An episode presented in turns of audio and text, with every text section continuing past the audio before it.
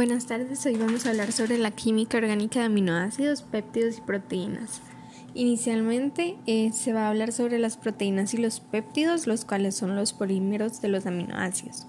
Un aminoácido es un ácido carboxílico que contiene un grupo amino protonado en el carbono alfa. Estos se distinguen dependiendo de la cantidad de aminoácidos entrelazados, siendo un dipéptido con dos aminoácidos, tripéptido con tres, oligopéptido de 4 a 10 y polipéptido que contiene muchos.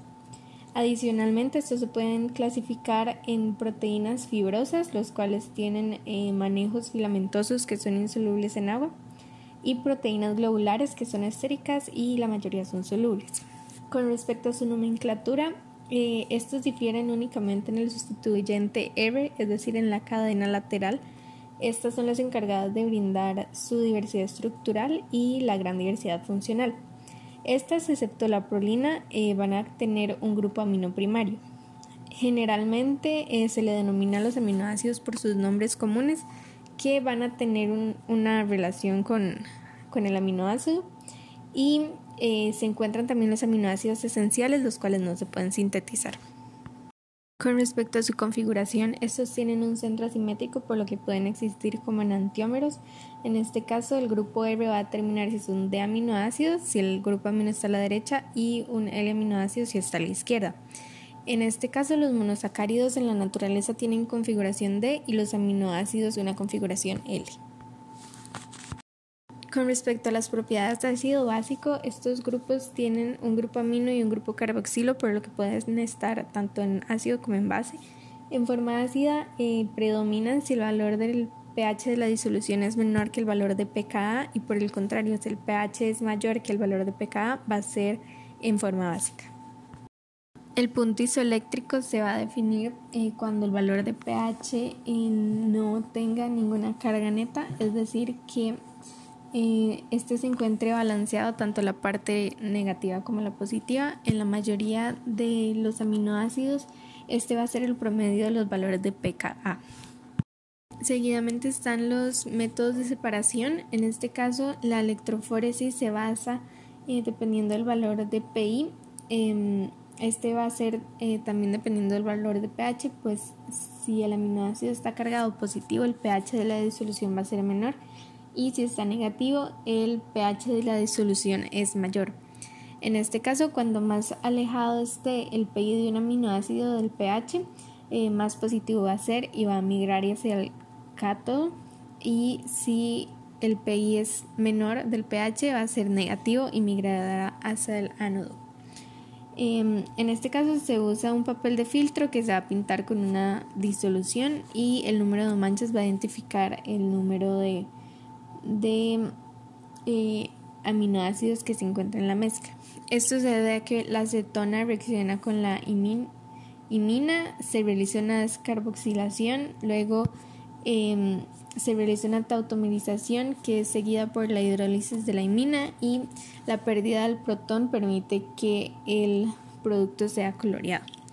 Posteriormente se encuentra la cromatografía en papel, que este va a depender de la polaridad de los aminoácidos en este caso se coloca una tirada de papel en un disolvente y dependiendo de la capilaridad se van arrastrando los aminoácidos dependiendo de sus, de sus afinidades.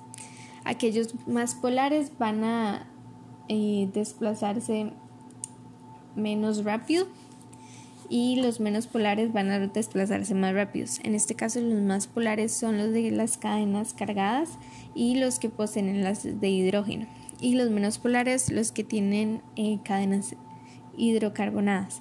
Adicionalmente está la cromatografía de capa fina que lo que difiere eso es que es una placa recubierta con un metal, con un material sólido.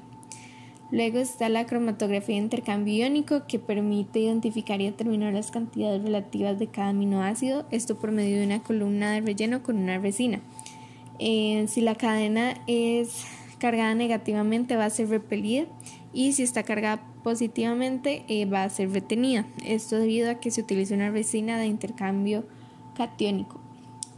Eh, por último está el analizador de aminoácidos que este va a automatizar la cromatografía de intercambio iónico puesto que los aminoácidos se mueven por una columna a diferentes velocidades dependiendo de su carga global. A continuación se va a hablar sobre la química orgánica de los lípidos. Em, los lípidos son compuestos bioorgánicos que son solubles en disolventes no polares.